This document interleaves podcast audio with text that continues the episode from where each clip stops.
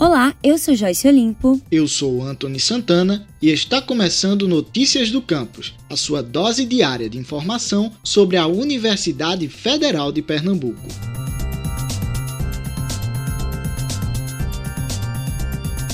A Academia Pernambucana de Ciências terá como novo presidente um ex-reitor da UFPE.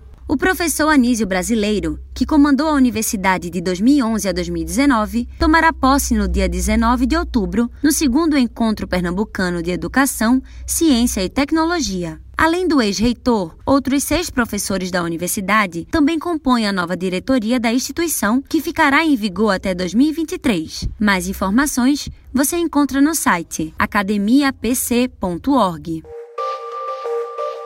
o Núcleo de Línguas e Culturas da Universidade abre matrículas para o segundo semestre de 2021. Os cursos ofertados são alemão, espanhol, francês, inglês e japonês. As modalidades vão do básico 1 ao avançado 2 e até quinta-feira é possível realizar inscrições para uma prova de nivelamento caso o candidato já tenha conhecimento prévio do idioma. Para mais informações, acesse linktr.ee